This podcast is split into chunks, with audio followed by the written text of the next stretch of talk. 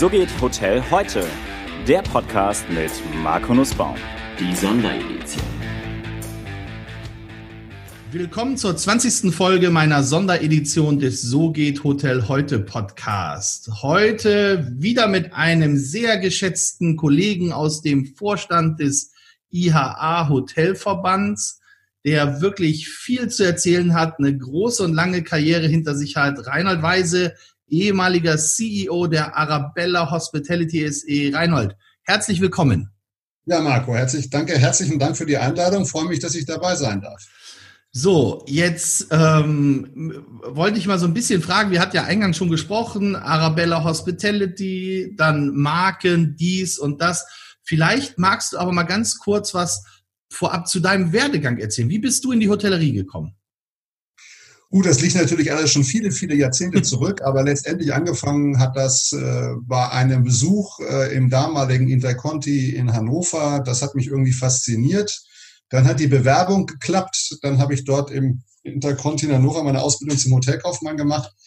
Und äh, so ging das halt weiter. Dann war ich viele Jahre, über zwölf Jahre bei Interconti äh, in verschiedenen Häusern, am Ende in äh, Frankfurt und war damals 28, als ich das in dem, in dem fast 1000 Zimmer Hotel äh, die Position des Empfangschefs übernehmen durfte. Das war damals für mich eine coole Geschichte. Ähm, erste Mal und dann gleich in so einem großen Hotel. Ja, und dann ging es weiter. Zwischenzeitlich habe ich die Hotellerie mal verlassen. Dann habe ich nochmal eine Ausbildung zum Wirtschaftsinformatiker gemacht, was mir im weiteren Verlauf meiner Karriere extrem geholfen hat. Da ich diese ganze Welt der, der EDV, ich meine, das ging damals 78, 79, 80, äh, Ende der 80er Jahre ging das ja so richtig los. Sag, sag mal, Reinhold, ich möchte dich jetzt ja. nicht unterbrechen, aber weil viele sich das gar nicht mehr vorstellen können. Ja. Tau Empfangschef in einem 1000-Zimmer-Hotel. Ja. Wie habt ihr denn damals gearbeitet? Gab es schon sowas wie die PMS, wie ein Property Management System? Ja, wir hatten ein Property Management System, das lief auf einer IBM 36. Äh, das war HIS, das war damals das, äh, das System schlechthin. Ein, äh, eine kleine Server-Applikation mit, wie gesagt, einer großen IBM im Computerraum und wir am, Empfang hatten im Anf letztendlich dumme Terminals, monochrome Bildschirme und mussten unsere Jobs äh, praktisch an den, an den Rechner schicken. Und wenn wir dann beispielsweise einen Hotelstatus haben wollen, haben wir mit ein paar kryptischen Befehlen in einer Eingabezeile äh, irgendwas eingetippt und dann kriegten wir auf dem Bildschirm in Reihen und Spalten alle freien Zimmer angezeigt. Mehr war da nicht an Dialog, also von wegen äh, äh, Abrufen und Housekeeping-Status. Das alles ging zwar auch, aber das war alles deutlich komplizierter, als man das sich in der dann kommenden PC-Welt äh, hätte vorstellen können. Wie sind denn die Reservierungen damals reingekommen? Ja, wir waren als Interconti Hotel an dem äh, Vertriebssystem der Pan Am. Interconti gehörte mal viele Jahre ja zu Pan Am, äh, waren wir an dem sogenannten Panamac angeschlossen. Das wiederum war gekoppelt mit den GDS-Systemen. Mehr gab es ja zu dem Zeitpunkt nicht. Und wir haben unsere Stati, unsere, unsere Yield Management Stati. Das Wort hat damals noch keiner benutzt, aber letztendlich war es das im kleinen Bereich schon. Äh, haben wir in diesen Systemen gepflegt, haben Raten geöffnet, geschlossen. Äh, mehr ging also nicht, ging keine Close to Arrival oder ähnliche Stati, die waren nicht möglich, aber man konnte Raten öffnen und schließen und somit hat man letztendlich versucht, seinen Umsatz, seinen Rundumsatz zu optimieren. Ja, ja Rein kam das alles über dieses. Und natürlich das Telex, äh, das Fax, das waren alles noch Kanäle, äh, über die unendlich viel lief. E-Mail war damals noch weit in der Ferne, das gab's noch nicht. Ne, stimmt. Telex, das sind ja die Dinger, die so gerattert haben die ganze Zeit. Ja, mit dem Lochstreifen. das habe ich auch noch gelernt. Da wurde der Lochstreifen tagsüber geschrieben und nach sechs geschickt, weil nach sechs die Verbindungskosten geringer waren. Ach, guck mal, die Hotellerie. Schon immer wusste sie genau, ja, wie die Kosten genau. im Griff hatte. okay, sag mal, und dann 1000 Zimmer, Empfangschef, das ist ja eine Hausnummer. Und wie ging es dann? Also dann kurz das, das, das, oder kurz das Studium zum Wirtschaftsinformatiker. Und ja, und dann hat, dann hat mich doch die Hotellerie wieder getroffen. Äh, äh in Frankfurt machte damals äh, das äh, Arabella Grand Hotel auf, an, ähm, in der, der Schumacher, ich weiß gar nicht mehr, wie die Straße heißt, Kurt Schumacher Straße, hinten am Ende der, der, der Zeil. Ähm, das war das erste Fünf-Sterne-Hotel in der Stadt seit 15 Jahren. Das war unwahrscheinlich spannend und ich hatte Verbindung natürlich noch äh, in die Hotellerie und mein ehemaliger GM im Frankfurt im Interconti. Der war Berater für, für, für Josef Schorkgrube, also den Senior, äh, des, äh, den, den Gründer des, der Schorkgrube Unternehmensgruppe letztendlich. Und der wiederum hat mich dann irgendwann mal angerufen und gesagt, er willst du nicht mitmachen? Und äh, das war dann so verlockend, dass ich da nicht Nein sagen konnte. Vor allen Dingen, wenn man sich dann vorstellt, dass wir das erste Stadthotel, Großstadthotel waren, mit was Fidelio angefangen hat. Wir hatten die Fidelio-Version 1.5. Nein. Und wir haben wirklich mit den Entwicklern im, äh, also ich habe nächtelang mit den Entwicklern im EDV-Raum verbracht. Wir haben teilweise die Interface zum Telefon, zur Schließanlage.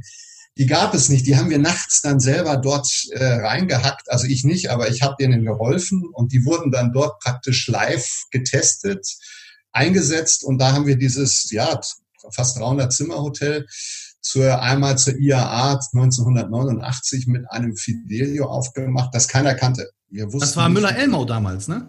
Müller-Elmau, ja, ja, den kannte ich persönlich. Lange Jahre habe ich mit dem zu tun gehabt. Keith Green, der, der Hauptentwickler, der heute auch noch irgendwo bei irgendeiner EDV-Firma als Bei Hetras macht er doch, ja. Bitte? Hetras macht er, glaube ich. Hetras macht er, genau. Ja, genau. Ja.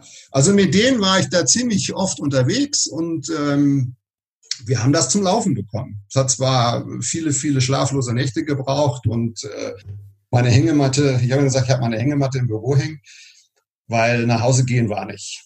Mhm. Aber das ist ja das Tolle an der Hotellerie. Dass man gar nicht mehr nach Hause geht. Nee, Quatsch. Ja, es ist aber, es ist auf der einen Seite hast du die Gäste, das ganze Flair, den ganzen Flair eines neuen Hotels, die ganzen, ja, Unsicherheiten, wie funktioniert das, deine Planungen, dein, dein Setup mit deinen Mitarbeitern, das alles ist ja alles mal erstmal mit einem großen Fragezeichen versehen. Das machst du alles theoretisch, du besprichst dich mit deinen Leuten. Aber wenn es dann losgeht und dann noch eine neue EDV, wo keiner wirklich wusste, wie, wie funktioniert denn das? Ähm, PCs mit, mit äh, Farbbildschirmen am Empfang, das war, das war ein, ein, ein, äh, ein Quantensprung gegenüber der, der alten Welt. Ja, ich glaube, also als Hotelier muss man mal so ein Pre-Opening mitgemacht haben. Das ist eine ganz besondere Phase und ich finde das auch immer irre. Okay, dann warst du in Frankfurt und wie ging es ja. dann weiter? Ja, von Frankfurt ging es dann weiter äh, ein paar Jahre später dann nach München, wo mich dann letztendlich die Scheugrupper Gruppe nach München geholt hat. Und dann war ich hier viele, viele Jahre im Stabsdienst mehr oder weniger für die gesamten äh, Logieabteilungen äh, übergeordnet aller Hotels zuständig. Ich habe die gesamten EDV-Umstellungen von dem damaligen Nixdorf-System, also die Schöpfer Gruppe arbeitete mit dem Nixdorf, äh, mit der Nixdorf EDV und mit den Nixdorf Hardware-Systemen als PMS. Das haben wir dann alles sukzessive eins nach dem anderen auf äh, Fidelio umgestellt das habe ich halt viele, viele Jahre begleitet und dann kamen halt Neueröffnungen. Dann war ich äh, äh, sehr intensiv beschäftigt mit, der, mit dem ersten Hotel auf Mallorca, das heutige Golfhotel. Ähm, das habe ich praktisch über die Bauphase bis zur Eröffnung, äh, bis über die ersten Monate hinaus begleitet. Und so ging das halt Stück für Stück weiter, bis ich dann Ende 99 mit Thomas Wilms zusammen, das ist der, der Name, dann, für die, die jetzt, der, der, jetzt, der aktuelle CEO von Steigenberger. Steigenberger. Oh, ja. Guter Kollege, ein langjähriger Gefährte. Wir haben mit der Conti in Frankfurt schon zusammengearbeitet. Und der kam zur Arabella und übernahm äh, die Leitung äh, des damaligen Sheraton Münchens. Das wurde, hatte Schollgruber gekauft, 1997, 98. Und ähm, dann ging es um einen großen Umbau. Wir wollten das Hotel praktisch zu dem machen, was es heute ist. Ähm, das sollte neun Monate geschlossen werden, wurde dann auch neun Monate geschlossen und nach der Wiedereröffnung im April 2000 bin ich dann praktisch aus der, aus der ähm, Geschichte der Geschäftsleitung des, der Stabsstelle wieder zurückgegangen. In die Operation wurde Stellvertreter vom äh, Thomas Wilms in dem, in dem Komplex äh, Arabella, damaliges Arabella oder Sher Arabella Sheraton Hotel München und das, das sind die, ist das, das sind Bogenhausen, die beiden Hotels. Genau, das sind Bogenhausen. Und äh, habe das dann zwei Jahre lang mit ihm zusammen gemacht. Äh, bin dann nach Düsseldorf gegangen, habe das äh, Airport Hotel in Düsseldorf für zweieinhalb Jahre geführt als GM und bin dann wieder zurück äh, nach München. Ähm, die riefen mich dann wieder, wollten mich wieder zurückhaben und dann ging das halt relativ schnell dass ich dann über eine kurze Geschichte als äh, ja, äh, wiederum in der Geschäftsführung, äh, Assistenz, äh, weil da niemand war, in Anführungsstriche, die brauchten unbedingt Unterstützung. Aber am 01.01.2007 habe ich dann als GM das heutige Westin übernommen und habe das drei Jahre lang aus, da habe ich dann in den drei Jahren habe ich dann letztendlich aus dem aus dem Grand Hotel, aus dem Arabella Sheraton Grand Hotel, habe ich das West in München gemacht. Wir haben die Conversion gemacht, das ganze Ding, den ganzen Brand gedreht, die ganzen Schulungen der Mitarbeiter, das neue, die neue, die neuen Core Values von Westin. Das ist ja ganz anders gewesen als Sheraton. Das war eine ganz andere Marke. Das war eine Lifestyle Marke oder ist eine Lifestyle Marke und Sheraton war halt das biedere in Anführungsstrichen das biedere Star Wars Produkt, was über Jahrzehnte im Markt war und Westin war relativ neu und dann haben wir gesagt, wir machen dieses Hotel. Es machte keinen Sinn, zwei Häuser mit Sheraton an einem Standort zu haben. Wir brauchten auch ein, eine Unterscheidung in den beiden Häusern. Das eine war für einen hohen Millionenbetrag renoviert worden, nämlich das heutige Westin. Das andere Sheraton war zum damaligen Zeitpunkt noch äh, deutlich in einem deutlich schlechteren äh, Zustand. Und somit mussten wir also einfach eine Differenzierung herbeiführen, haben das gemacht, indem wir das, äh, das eine Hotel zu einem Westin äh, Rebranding gemacht haben. Das war eine unheimlich spannende Geschichte. Wie, denn, wie, wie hast du denn diesen Veränderungs-, diesen Change-Prozess angestoßen mit den Teammitgliedern oder mit den Menschen bei dir im Unternehmen, dass die ja, sag ich mal, von einer biederen Marke auf einmal zu einer hipperen Lifestyle-Marke gewechselt sind, dass sie ihr Mindset verändert haben, dass die anderen Standards kamen. Ja, wir sind mit dem Executive Team, als die Entscheidung stand, dass es ein Westin wird, sind wir mit dem Executive Team in eine Klausur gegangen und dann hat jeder praktisch Aufgaben übernommen in seinen Bereichen, diese doch so spannende ähm, Western-Geschichte und wir haben die immer wieder erzählt. Und Starwood hat uns damals extrem unterstützt mit Videomaterial, Schulungsmaterial und wir haben. Also warte mal, äh, Videomaterial, wann war das? 19, nee, wann war das? 2000 oder? 2000, 2000 ja, ja, 2007, 2000, 2008 haben wir das Rebranding gemacht. Okay, also und da haben die schon Videomaterial geschickt und haben, also. Videos, ja. Ja. Und, und ähm, ja, es, es, es war, also ich, wenn ich da daran zurückdenke, das war wie ein Vibrieren. Durch dieses Hotel ging ein extremes Vibrieren. Die Leute waren völlig fokussiert. Wir hatten, wir hatten einen Zeitplan von sechs Monaten inklusive einer noch äh, zu stemmenden Umstellung von Produkten, beispielsweise die Betten das ist ja ein Thema, das war ja das Core Value des Westin Hotels oder der Westin Marke war ja das sogenannte Heavenly Bed. Ja. Eine, ein, ein, ein völlig anderer Aufbau. Heutzutage nicht mehr, ist das überall fast Standard, also mit entsprechend hochwertigen Boxspring-Matratzen, äh, also Taschenfederkernmatratzen, die eine gewisse Federdichte auf dem Quadratmeter haben, äh, dann diesen Auflagen auf den Matratzen. Das war damals alles ein relatives Novum ich war damals mal in einem Radiosender in München, äh, äh, ähm, Radio Gong morgens und habe dem was über die Betten erzählt. Äh, das äh, haben mir hinterher wochenlang die Leute erzählt, dass die mich gehört haben, dass die das so spannend fanden, was man über Matratzen alles erzählen kann. Und Westin hatte ja 1900, ich weiß nicht mehr wann das genau aber 2005, 2006 fingen die mit diesen Betten an. Und der damalige CEO von Starwood, der Barry Sternlich, der hat auf der Wall Street in New York, auf der Straße vor der Börse, 50 oder 100 Betten aufgestellt. Äh, das war eine riesen Geschichte.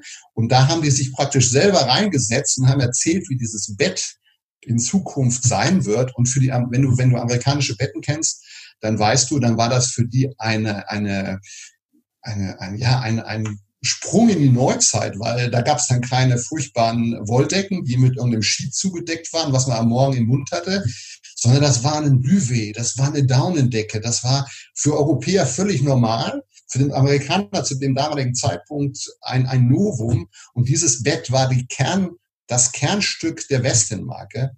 Und wir mussten halt in dem, in dem Sheraton, äh, ich meine, das Hotel hat knapp 600 Zimmer, innerhalb von das war eine Staats, äh, also es war ein Plan äh, wie, wie, wie, wie ein Generalstabsplan. Wir mussten äh, praktisch Etage für Etage komplett die Betten raus, die Betten rein und das möglichst im laufenden Betrieb, dass kein Gast von anderen Etagen das mitbekommt. Also das war wirklich generalstabsmäßig geplant. Morgens um sechs kam der LKW, der LKW, das waren 40 Tonner, da waren sämtliche Betten drin.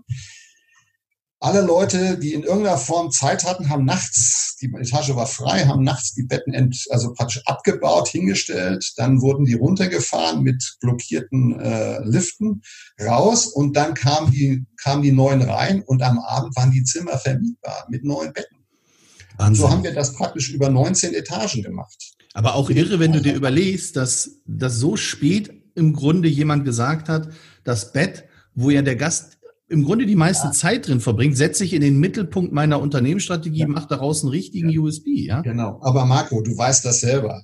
Die Matratze, so schlimm das ist, und ich denke, wir, wir sprechen ja hier in einem Podcast, wo letztendlich auch Kollegen mithören, die wissen ja ganz genau, dass über Jahre, wenn nicht Jahrzehnte, die Matratze völlig unterbelichtet gewesen ist. Heute ist man ja wirklich dabei zu sagen, ab einem gewissen Zeitpunkt von sechs, acht Jahren, dann wechsle ich die sowieso aus. Es gibt Firmen, die reinigen die Matratzen. Es gibt Schonbezüge, die man komplett um die Matratze rummachen kann. Also wenn ich an meine Anfänge denke, da habe ich mir gedacht, wow, wo du, wo die sich alle reinlegen, ja, obwohl die ja, das waren ja saubere Betten, aber letztendlich die Matratze war von einem Lagen bedeckt.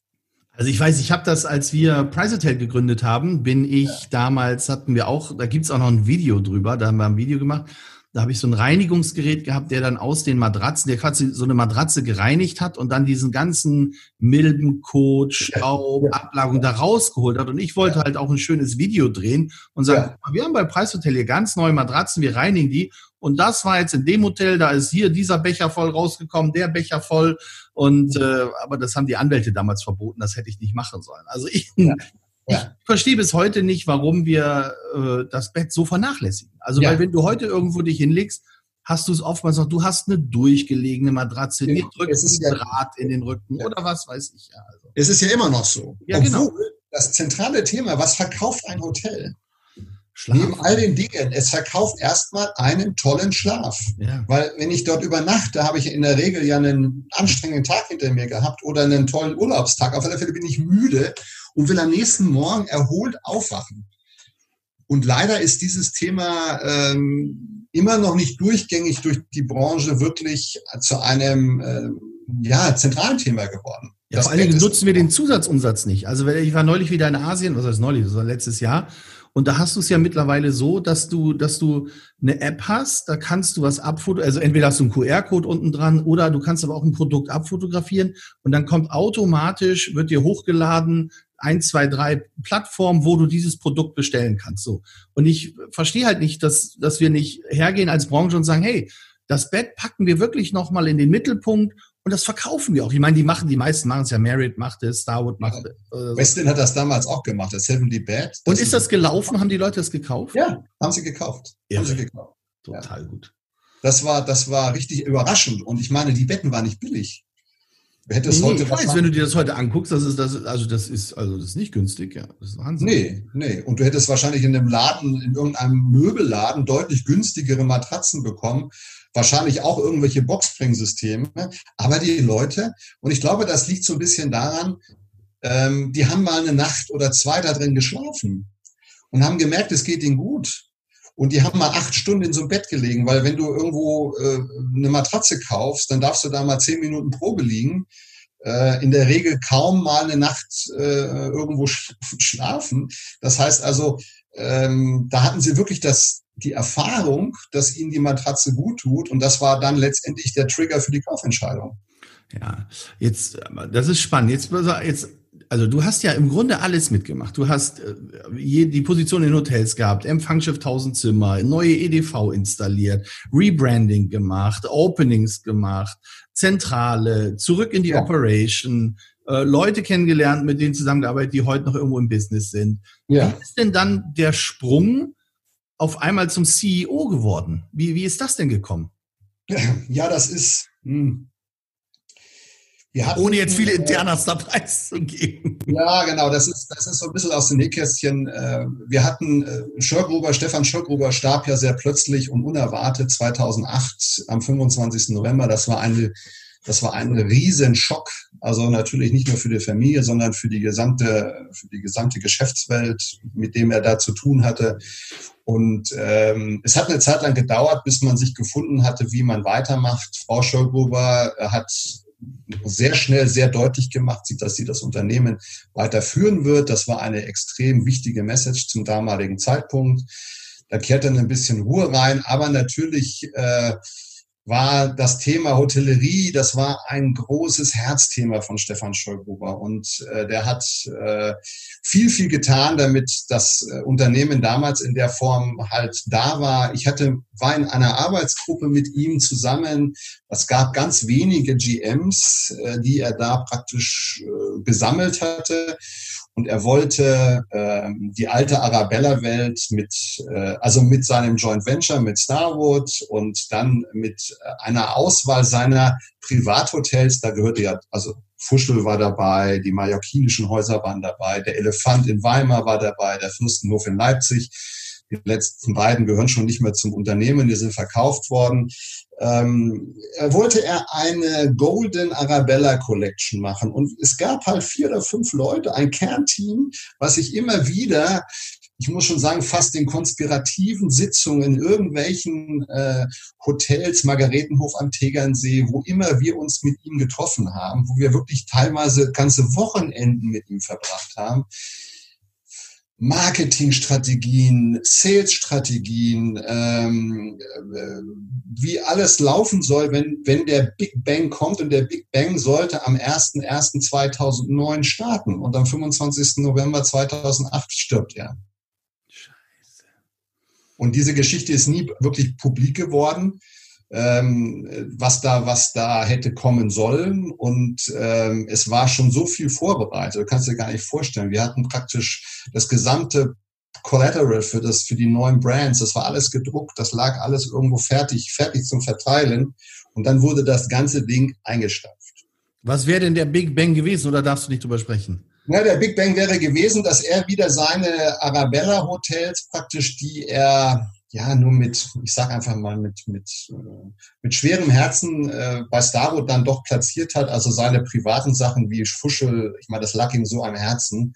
Er wollte das gerne, er wollte gerne mehr den Finger da drauf haben. Er wollte gerne mehr ähm, sich da einbringen Seat sitzen und nicht äh, das über einen Joint Venture geregelt haben. Und er wollte die, glaube ich, auch wieder rausnehmen aus dem Joint Venture, also diese besonderen Häuser und wollte dann praktisch eine Arabella ich weiß gar nicht mehr, wie es hieß, Gold, Gold Elect, Gold,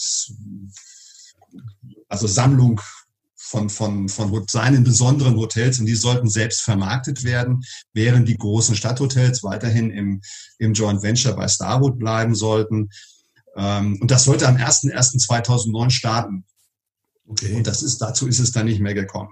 Er starb und dann war letztendlich ein großes, natürlich ein Riesenvakuum was, was, wie geht das weiter, was passiert. Und ähm, irgendwann im Frühjahr neun, und man darf nicht vergessen, 2008, da hat man ja im Herbst schon gespürt, was 2009 passiert. Also keiner hat so richtig verstanden, wie das mit Lehman und was das für Auswirkungen hat. Ich kann mich noch an die ersten, an die letzten, an die Forecasts irgendwo im Herbst 2008 erinnern. Ich habe gesagt, irgendwas stimmt nicht, das ist anders, das Business ist anders, es kommt nicht. Und dann äh, haben wir 2008 noch mit dem blauen Auge sind wir noch rausgegangen, weil der erste, die erste Hälfte war relativ gut. Aber 2009 war natürlich ein Desaster und äh, wir hatten keine Führung, äh, es gab keine, es gab keine Geschäftsführung im, im, im klassischen Sinne. Das war alles nur so rudimentär, mal einer da, einmal einer da. Und dann kam Wolfgang Neumann. Ah, okay. Wolfgang Neumann kam ja im April 2009, brachte einen extremen Spirit mit. schöne, ja schöne Grüße an Wolfgang Neumann an dieser Stelle. Der ja. hört immer sehr äh, interessiert den Podcast. und ja, äh, Also ein, ein, einen extremen Spirit brachte der Mann mit. Äh, ähm, und hatte ein, ein Vermögen, uns alle miteinander zu fokussieren auf das Thema, wir müssen hier durch, die Krise äh, beutelt uns und es wird schwierig werden. Und ähm, das Programm, was er da aufrief, das weiß ich noch, das hieß Reaktor. Das war lustig, also irgendwie von reagieren, aktivieren. Äh, wir waren in irgendeinem Hotel äh, remotely und waren äh, wirklich zweieinhalb Tage mit, mit Kernteam und Hoteldirektoren und Area Managern zusammen und haben versucht, Pläne zu machen, wie wir dieses Jahr einigermaßen überstehen. Natürlich viele, viele Kostensenkungsmaßnahmen. Am Ende war es ein sehr schwieriges Jahr mit einer extrem schlechten Performance. Die Gesellschafterin hat viel Geld bezahlt, damit wir am Leben bleiben können. Ähm, und äh, im Zuge dessen wurde natürlich auch über Expansion gesprochen. Wolfgang Neumann ist gekommen, um größer zu werden mit Arabella. Also oder die Arabella. Vielleicht mal ganz kurz, Reinhold, dass, ja. dass die Zuhörer, Wolfgang Neumann ist der ehemalige President und CEO der von, von Redison, von, von, Redison, von ja. Rezidor, dann Redison und äh, war dann noch kam, eine Zeit lang ja von Board, zu uns, kam von Hilton, ja, und ist jetzt ja, Vorsitzender des Verwaltungsrats oder des Aufsichtsrats der Hotelfachschule in Den ja. Haag, richtig? Genau, ja. Ja. Und er kam ja zu uns und kam von Hilton und ist irgendwie bei Hilton, hat da die Segel gestrichen, weil irgendwie das Klima sich innerhalb der Firma dann äh, doch verändert hatte und er da nicht mehr mitgehen wollte. Wahrscheinlich als Blackstone eingestiegen ist, ne? Das kann sein, ja. Ja, ja. ja das muss, also er hat das nur einfach mal so in einem Nebensatz erwähnt, dass äh, er sich da nicht mehr wohlfühlte und dann einfach gesagt hat, das ist nicht mehr sein Ding. Und dann kam er zu uns und er kam natürlich auch, ich denke auch mit dem, äh, einfach nur wie, man macht sich ja Gedanken, wenn jemand kommt, wie hat er das dann mit den Eigentümern besprochen? Also es ging ja auch um Wachstum, es ging, es war eine tolle, ein toller Spirit, wie ich sagte. Äh, unser Development-Team hatte plötzlich wieder Spaß, äh, sich neue Projekte anzugucken. So hatten wir innerhalb kürzester Zeit äh, drei neue Projekte auf dem Tisch, die sich auch, äh, die wohl ähm, zu, sich zu realisieren schienen. Ähm, da war doch noch der Dr. Frese mit dabei im Development. Der Dr. Frese war, der war noch da. Auch schöne Grüße an den in diesem Podcast. Ja, wir, wir treffen die ganzen alten Bekannten wieder. Der Hermann war ja dann äh, auch Development. Der kam nach dem, äh, nach dem äh, Jörg Frese. Und wir hatten dann Hotels, wie gesagt, in, äh, es gab ein Berliner Hotel, es gab das Züricher Hotel und ähm, es gab die Elbphilharmonie, die zu dem Zeitpunkt ja schon lief. Da kommen wir gleich nochmal drauf. Das machen wir nochmal gesondert, bitte. Genau, also äh, und äh, aus diesen Hotelprojekten, die dann da übrig blieben, oder sagen wir mal so, ähm, es passierten irgendwelche Dinge im Vorstand, das kann ich nicht nachvollziehen, weiß ich nicht. Auf alle Fälle war plötzlich die Ära Neumann zu Ende. Aus welchen Gründen auch immer, das ging relativ schnell. Er ist im April 2009 gekommen und im Herbst 2010 rief mich der damalige äh, Vorstandsvorsitzende der Schollgruppe Unternehmensgruppe an, bat mich in sein Büro und fragte mich äh, oder, oder konfrontierte mich mit der Information, dass man sich von Wolfgang Neumann trennen wolle oder werde und ähm, dass man an mich gedacht hätte äh, und dass man weiterhin das Franchise oder das Joint Venture mit Starwood beenden wolle dass man das Ganze in das Management zu Starwood geben wolle und ähm, dass äh, man gerne sehen würde, wenn ich diesen Prozess äh, dieser Veränderung aus dem Joint Venture raus in das Management rein, dass ich den praktisch als verantwortlicher CEO begleite. Das war damals, der, wer war das, der Robert Salzen oder wer war das? Nee, nee, nee, das war äh, Dr. Klaus Newe. Ah, der Newe, okay, alles klar, ja, sehr gut. Ja. Ja, das war praktisch dann dieser Anfang. Äh, da habe ich dann ein Wochenende drüber nachgedacht und bin dann doch zum Schluss gekommen, dass ich das mache.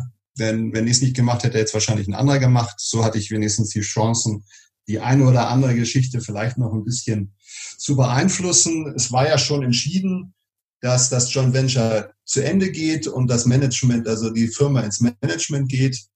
Und dann blieb uns nur noch am Ende mit meinem Kollegen äh, Stefan Fischbach, der, den, der die Position des CFO äh, inne in der Arabella Hospitality SE, diese Verträge halt so zu verhandeln, dass wir da äh, einigermaßen äh, gut rauskamen, denn weder Starwood noch wir wollten natürlich in irgendeiner Form äh, Dinge verlieren, sei es äh, Rechte, sei es äh, Umsatzpotenziale. Äh, man wollte also wirtschaftlich möglichst das äh, neutral äh, lösen, wobei das natürlich bei solchen Wechseln äh, von solchen großen Tragweiten eine Joint Venture Geschichte mit einem eigenen Unternehmen, also da gab es ja die Arabella Hotel Management GmbH, die, die hatte zwei Gesellschafter, das eine war Starwood, das andere war Schollgruber, also die Schollgruber Seite, das aufzulösen, das in die mehr oder weniger, ja, zu, zu beenden, diese GmbH, und dann das Ganze in ein Managementkonstrukt zu überführen, wo die Fees ganz anders sind, wo ähm, ja die ganzen äh, Zugriffe auf Bankkonten im Managementbereich, das muss ja völlig anders geregelt werden. Also das war ein extrem spannender Bereich und eine spannende Zeit. Und wir haben doch bis Mai 2011 gebraucht, um das Ding dann äh, in die, äh, also den, die Tinte trocken, trocken zu bekommen. Okay, und dann hast du von quasi von Mai 2011 bis jetzt kürzlich. Ende 17, ja. Ja, das ist ja, aber das, aber also wenn dann die Hotels von, von, von den anderen gemanagt wurden, dann hast du so die Position quasi des Owners Raps übernommen, oder wie? Ja, ja, genau. Genau, wir haben also letztendlich das Controlling gemacht. Wir haben uns äh, monatlich, zweimonatlich, je nachdem wie das nötig war, mit den einzelnen Area GMs oder GMs hingesetzt, haben die, haben deren aktuellen Ergebnisse äh, mit denen besprochen, haben äh, für die Budgets entsprechende Vorgaben gemacht. Äh, Aber waren die GMs jetzt bei euch auf der Payroll oder beim? Ja. Ah, okay, alles klar. Wir hatten komplett, also bis auf ganz wenige äh, Menschen, die so in äh, übergeordneten Starwood-Funktionen waren. Wir hatten also zum Beispiel äh, das Online-Marketing-Team von Starwood, das, wenn ich es richtig noch weiß, saß in München und da gab es ein paar Menschen, die praktisch überregional äh, tätig waren, die waren auf der Starwood Payroll, während Menschen, die letztendlich dann innerhalb dieses Teams äh, für den Süden beispielsweise zuständig waren, die waren wieder bei uns auf der Payroll. Also da gab es so Misch, Misch äh, aber ja, die großen, die, sagen wir, der Großteil der Mitarbeiter. Aber was ist denn dann der Managementauftrag von Starwood gewesen für eure Hotels? Gut, äh, das war ein klassischer Managementvertrag. Das heißt, die hatten die Aufgabe, äh, die Hotels zu führen, hatten innerhalb dieses Managementvertrages äh, alle Rechte und Pflichten übertragen bekommen, ähm, zum, äh, um die Maßnahmen umzusetzen. Die Aber die Leute waren bei euch auf der Payroll. Genau, ja. Okay, genau. Und wir hatten keinerlei Weisungsbefugnis. Also wir hatten, äh, wir hatten äh, Zustimmungsbefugnis oder auch Vetorechte bei der Besetzung von GMs und ich glaube auch noch bei der Besetzung von äh, Finanz- und Personal, also übergeordneten Personalleuten. Aber da nagel mich bitte nicht fest, das weiß ich nicht mehr genau. Nee, nee, das, aber das heißt, das heißt, die haben eigentlich auf eure Kosten das Hotel betrieben und haben eine Gebühr dafür bekommen, dass sie ihr Know-how eingebracht haben. Genau, sie haben Management-Fees bekommen, sie haben eine GOP. Äh, es ist super leid. Ja, ja, also ich habe irgendwann mal gesagt, wenn ich mal wieder auf die Welt komme, dann werde ich äh, Hotel-Management-Firma, weil äh, ja, ich meine. Du hast ja gar kein Risiko. Nein, und weißt du, wenn das dann heißt, Starwood, Marriott oder Hilton oder you name it, äh, haben ein Hotel eröffnet. Ja. Dann ist das immer, meine, die Presse geht damit immer um, als ob die das machen. In der Regel steht da ein Investor dahinter, der viel Geld ge ge gezahlt hat, damit dieses Hotel überhaupt gebaut wird. In der Regel steht da eine, eine, eine Betriebsgesellschaft dahinter, die vielleicht nicht gleich dem Investor ist, aber vielleicht einer befreundeten äh, Firma. Ja.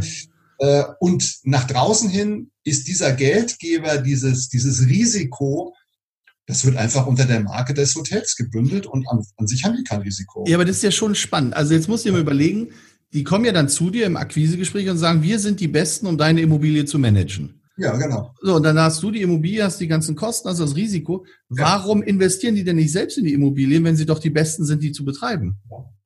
Ja. Eine Aber ein bisschen ketzerisch jetzt.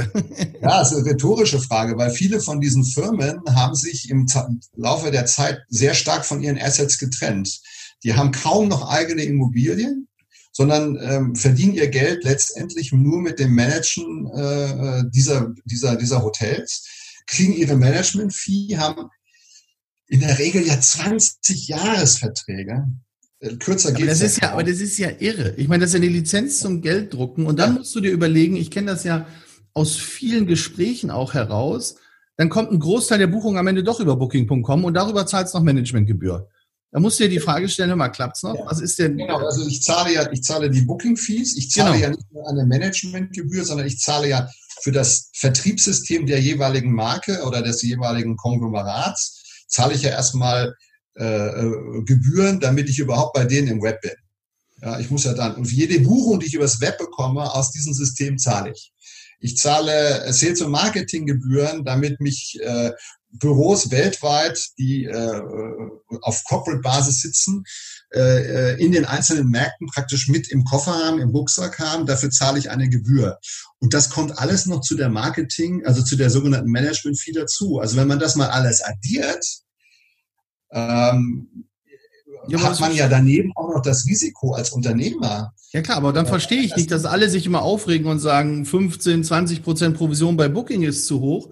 Da zahlst du wirklich nur im Erfolgsfall. Aber bei diesen Managementverträgen bist du 20 Jahre verhaftet, musst ja. du immer zahlen mit allem, was da kommt. Wenn ein neuer Flyer kommt, wenn neu dies gemacht wird, das, die sprechen dir auch noch ins Produkt mit rein. Da sagt keiner was.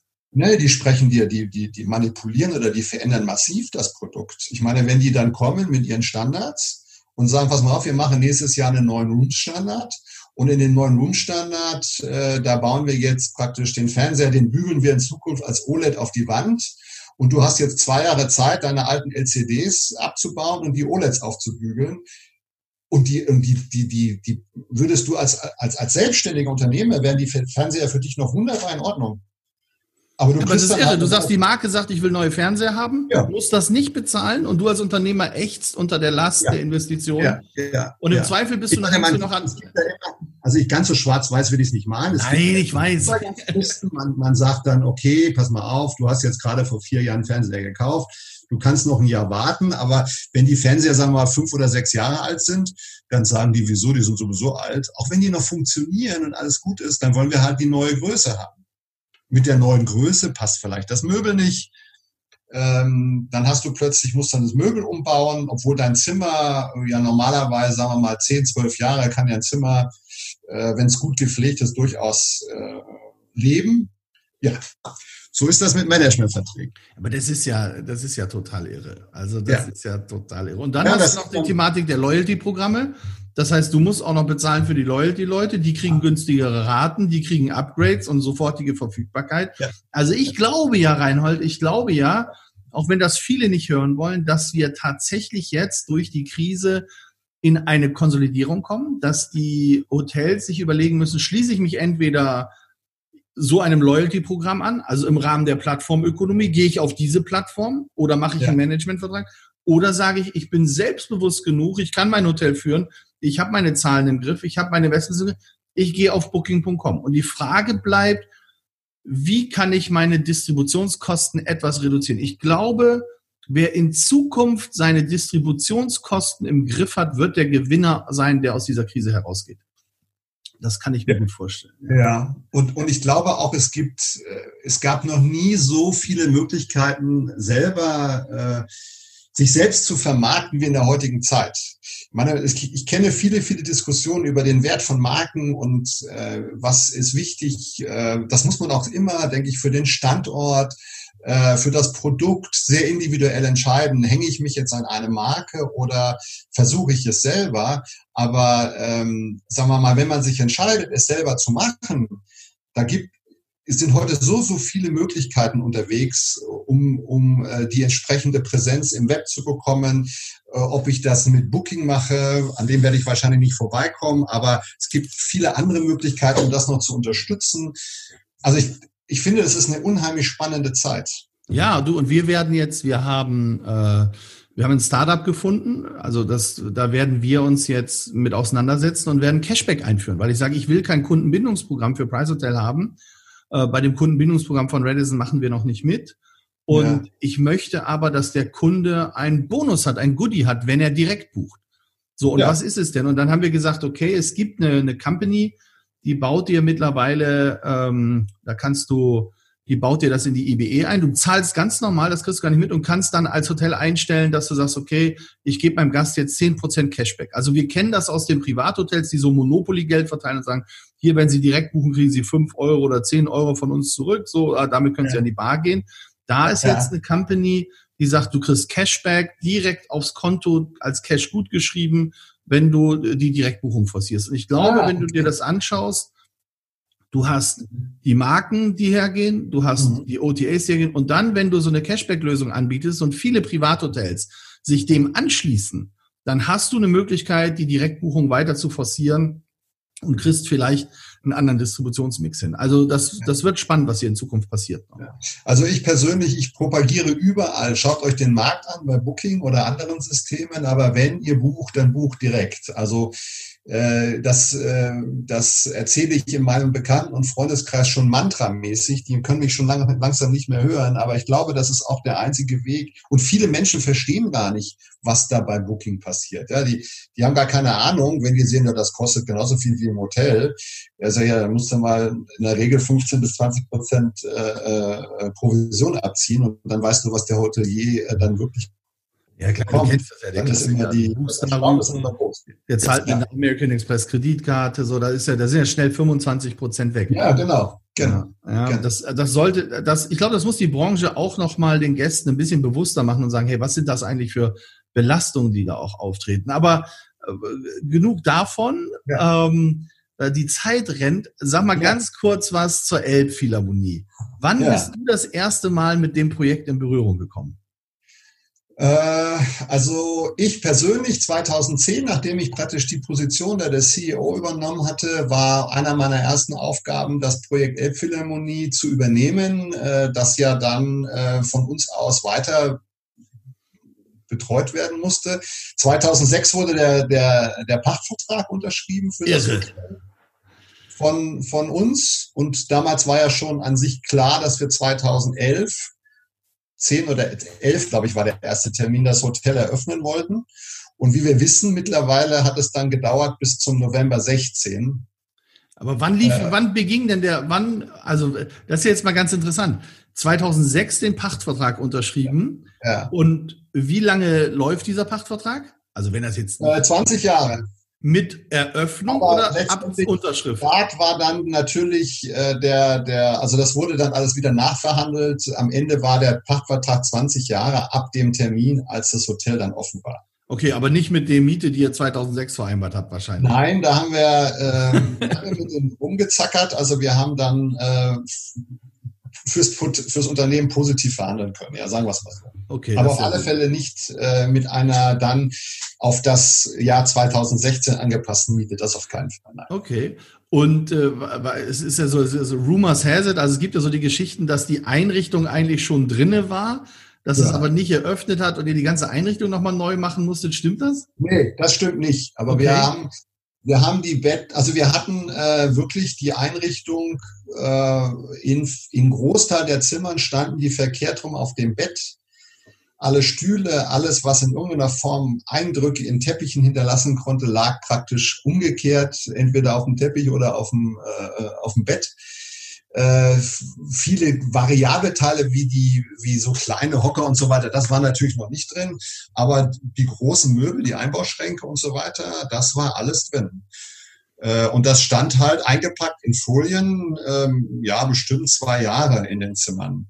Irre. Und die Bäder waren komplett fertig. Ähm, hatten natürlich kein Wasser, weil ähm, wir natürlich sonst hätten unendlich spülen müssen. Und das waren auch viele Fälle äh, Verhandlungen dann mit Hochtief als Generalunternehmer. Wann wird denn das Wasser auf das System gegeben? Äh, also es, es war, es war auch das war ein, ein einmaliger und unendlich spannender Prozess, äh, wie dieses Hotel langsam fertig wurde, dann plötzlich gestoppt wurde, weil die ganze Elbphilharmonie, der Bau der Elbphilharmonie ja mehr oder weniger anderthalb Jahre stand weil die sich nicht einigen konnten, wer dann das Risiko übernimmt, wenn praktisch für den großen Saal da die äh, praktisch die Decke oder dass, äh, dass die Dachkonstruktion abgesenkt wird in die endgültige Position. Das hat ja anderthalb Jahre gedauert, bis sich Hochtief und die Stadt und alle möglichen ähm, Stakeholder dann da verständigt hatten.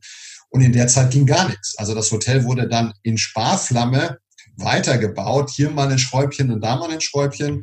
Und ähm, ja, und dann war es dann endgültig Ende Ende 16 soweit, dass wir das, äh, dass wir das aufmachen konnten. Ähm, sag mal, du hast vorhin nochmal angesprochen, mantramäßig gehst, also Elbphilharmonie, nochmal, das spannendes Projekt gewesen, ich glaube. Und das ist irre, wenn ich höre, was du alles erlebt hast. Also da, äh, da, da kann man ja Know-how anzapfen. Ich glaube, wir, machen ein paar, wir machen noch ein paar Podcasts. Also das ist super. Das ist echt geil, ehrlich gesagt. Jetzt hast du, jetzt war vorhin das Thema mantramäßig, laufe ich durch die Welt und erzähle allen, die es hören wollen und nicht. Book Direct. Ähm, Book Direct ja. ist ja auch eine Kampagne, die die Hottek aufgelegt hat oder die genau, wir mit der IHA genau. haben. Du bist ja. ja auch schon länger im IHA. Was hat dich damals bewegt, äh, im IHA, im Verband mitzumachen, aktiv mitzuwirken? Ja, also ich hatte dann während dieser Zeit als CEO kriegte ich dann, und das ist leider, das war leider so, und ich glaube, es ist immer noch so, wenn die dann die wenn die Jahreshauptversammlung anstanden äh, und irgendwelche Wahlen da waren, dann kriegten die ja ihre Stimmzettel und äh, dann haben die immer gesagt, na ja, da muss halt einer hingehen und äh, irgendwann kriegte ich das mit und habe gesagt, das kann ja nicht sein, dass da überhaupt keiner auftaucht und dann bin ich halt zum irgendwann zum ersten Mal zu einer IAA äh, gegangen, Jahresversammlung und äh, kannte aufgrund äh, der EMA, also der European Hotel Managers Association, kannte ich den Fritz Dresen sehr gut ähm, äh, und äh, der sprach mich dann irgendwann mal an und sagte, Mensch, willst du nicht bei uns im Beirat mitmachen? Und er hat gesagt, herzlich gerne, würde mich freuen und äh, mache ich gerne. Und dann kam halt praktisch die Berufung im Beirat. Und dann war ich, glaube ich, anderthalb oder zwei Jahre im Beirat dabei und äh, irgendwann rief mich dann äh, Otto Lindner an und sagte, Mensch, äh, Dresen tritt zurück und äh, wir wollen das alles ein bisschen anders machen und äh, haben Sie nicht Lust, äh, im Vorstand mitzuarbeiten? Und äh, da, bei solchen Sachen sagt man halt in der Regel nicht sofort äh, Nein. Äh, man, also ich habe nicht sofort Nein gesagt, ich habe nochmal überlegt, musste auch das nochmal mit meinen Gremien klären. Äh, das war äh, Usus, äh, dass man da nochmal den Vorstand der eigenen Firma fragte, ob man da mitmachen darf. Letztendlich sind das ja auch Abwesenheiten vom Arbeitsplatz. Aber das war alles in Ordnung. Und so habe ich mich dann gefreut, dann im Vorstand mitarbeiten zu können. Super. Was war, ja, also ist ja auch immer ein schöner Austausch. Ich meine, sehen wir das beim Podcast da kriegt, kriegen die Zuhörer ja mit, was, was für Informationen da auch ausgetauscht werden. Das ist, also mir hat das auch immer sehr viel Spaß gemacht und macht es immer noch sehr viel Spaß dort im. Äh, ein bisschen Kritik möchte ich also schon noch mal auch loswerden, aber nicht an der, nicht am, nicht an der, am Holland Hotelverband oder äh, sonstigen Gremien, sondern einfach auch an der Welt der Hotellerie in Deutschland. Ich finde es extrem traurig, dass so viele Hotels Mitglied in der IHA sind und so wenig Kollegen zu diesen Veranstaltungen bekommen, in denen so viel extrem gutes Wissen vermittelt wird. Und natürlich äh, das, äh, äh, das Austauschen mit den Kollegen, mit Menschen, die man sonst selten trifft, über irgendwelche Dinge in der Branche, ist auch extrem wichtig. Ich habe das immer sehr, sehr genossen, äh, mich mit Leuten auseinanderzusetzen und zu unterhalten, die mir irgendwelche Dinge sagten, ach, sieh mal an, der hat das gleiche Problem. Ähm, wie habt ihr denn das gelöst? Und ähm, gerade in der heutigen Zeit, äh, da sagt man immer, ja gut, wir sind alle vernetzt und da gibt's das und da gibt's Xing, da gibt's LinkedIn und aber ein persönliches Gespräch, Marco, ersetzt das alles nicht. Nein, das sehe ich auch. Also das sehe ich auch. Und vielleicht müssen wir da im Verband einfach mal gucken, so wie Heavenly Beds bei Starwood äh, das USB neu in, den, in die Mitte gestellt hat, müssen wir gucken, dass wir den Know-how-Transfer nochmal weiter kommunizieren und sagen, was hat das eigentlich für Vorteile und was ziehe ich daraus? Also ich habe als Unternehmer auch extrem viel daraus gezogen und nach wie vor, wenn, wenn ich da nicht mitgemacht hätte und die Unterstützung des Verbandes nicht gehabt hätte, wäre ich mit Price Hotel nicht da, wo ich hingekommen bin. Also das war ja, schon ja. ganz, ganz stark. Auch der Austausch mit euch allen, so das ist, da bin ich sehr dankbar für, ehrlich gesagt. Das ist echt super. Reinhold, wir haben, wie gesagt, wir müssen wirklich nochmal einen Podcast hören. Wir sind fast eine Stunde durch. Das ist irre.